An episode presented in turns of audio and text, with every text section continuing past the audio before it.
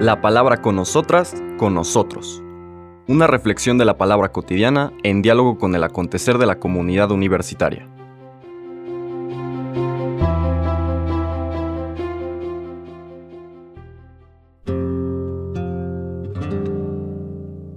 Hola, buenos días. Bienvenidas, bienvenidos a la palabra con nosotras, con nosotros. Hoy estamos en el jueves de la tercera semana de Pascua, 27 de abril, y seguimos nuestro recorrido por el capítulo 6 de San Juan. Ahora vamos a leer los versículos subsiguientes, 44 al 51, de, este gran, esta gran homilía eucarística, discurso eucarístico del Señor Jesús. Voy a leer el texto que, como todo el discurso, es bastante importante, lleno de significados, para después eh, tratar de profundizar en algunos de ellos. En aquel tiempo Jesús dijo a los judíos, Nadie puede venir a mí si no lo atrae el Padre que me ha enviado. Y a ese yo lo resucitaré el último día. Está escrito en los profetas, todos serán discípulos de Dios. Todo aquel que escucha al Padre y aprende de Él, se acerca a mí. No es que alguien haya visto al Padre, fuera de aquel que procede de Dios. Ese sí ha visto al Padre. Yo les aseguro, el que cree en mí tiene vida eterna. Yo soy el pan de la vida.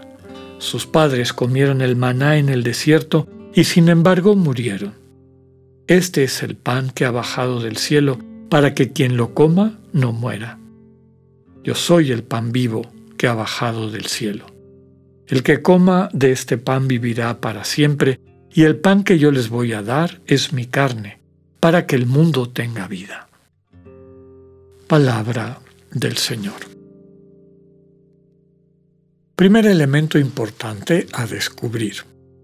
Ayer veíamos que el discurso está introducido con la expresión que Jesús hablaba a la multitud, es decir, a toda la gente que estaba ahí escuchándole.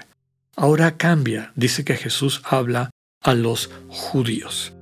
En otras ocasiones hemos dicho que pues llama la atención este término porque pone judíos cuando Jesús y todos los que lo estaban oyendo y sus discípulos también eran judíos.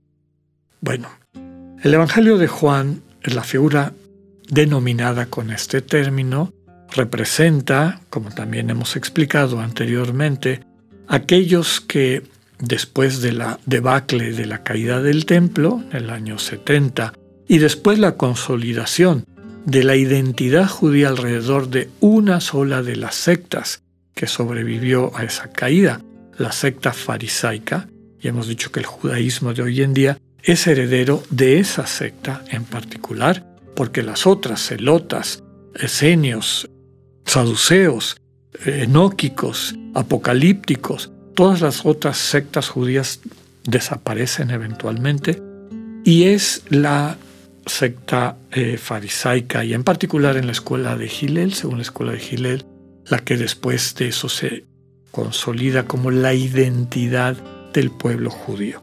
Y una parte importante de ese proceso de consolidación fue el excluir a las otras sectas. Durante mucho tiempo el cristianismo se veía como una secta más, a lo mejor con, con un poco de sospecha, sobre todo por esta afirmación de que el Mesías ya había llegado, pero más allá de eso no había gran cosa. Ahora sí empieza una división más clara que aparece desde luego en los evangelios y en particular en el Evangelio de Juan.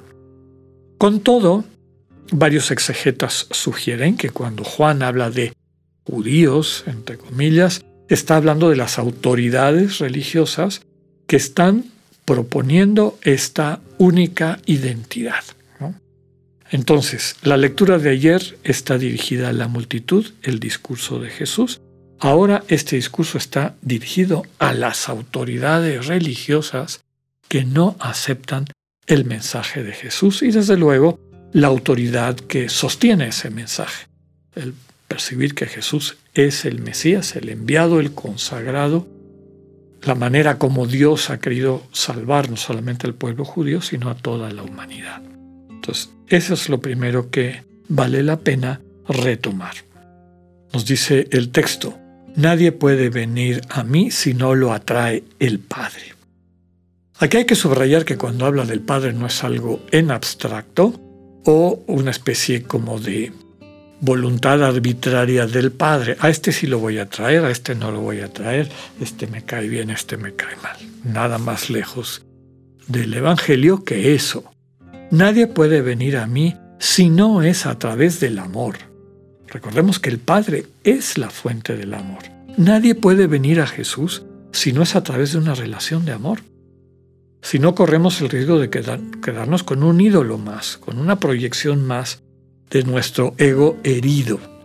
Solo a través del amor, aquella naturaleza última, definitiva del Padre, solo a través del amor podemos encontrarnos con Jesús. Y ese encontrarnos con Jesús en una relación de amor compartido se traduce en una en ser resucitados en el último día, es decir, en empezar a percibir y eventualmente experimentar en el último día que el amor de Dios nos basta para atravesar las fronteras de la muerte biológica.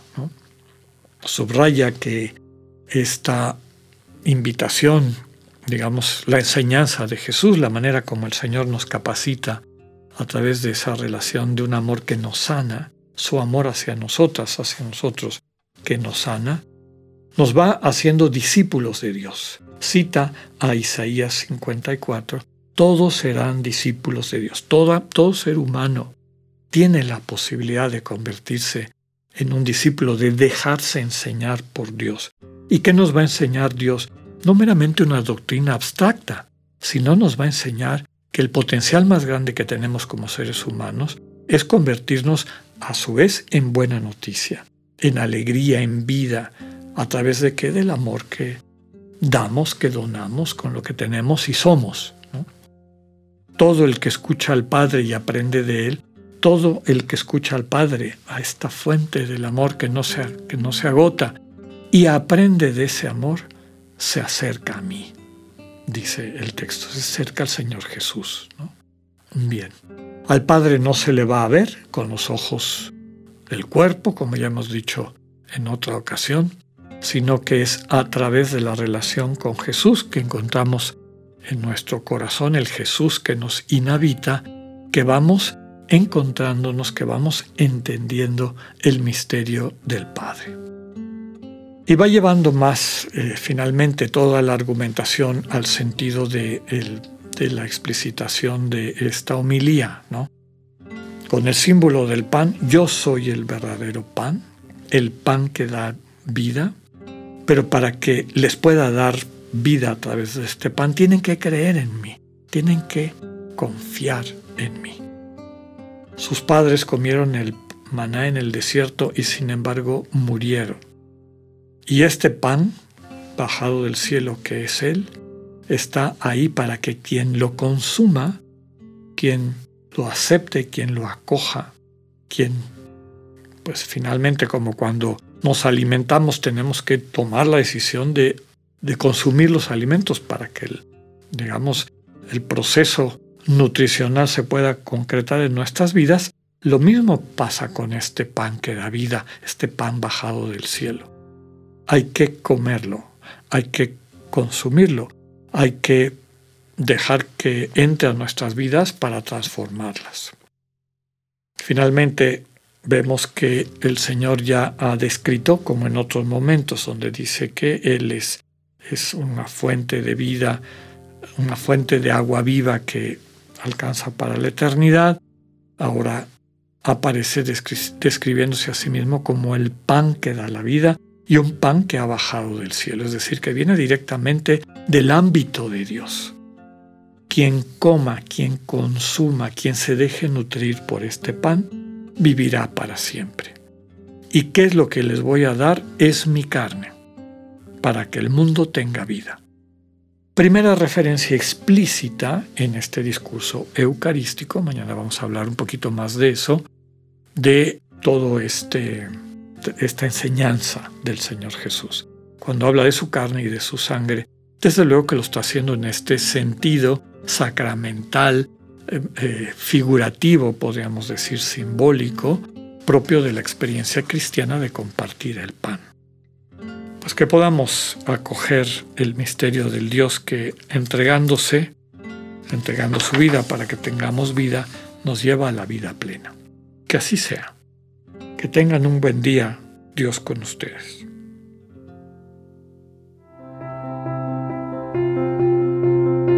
Acabamos de escuchar el mensaje del Padre Alexander Satirka.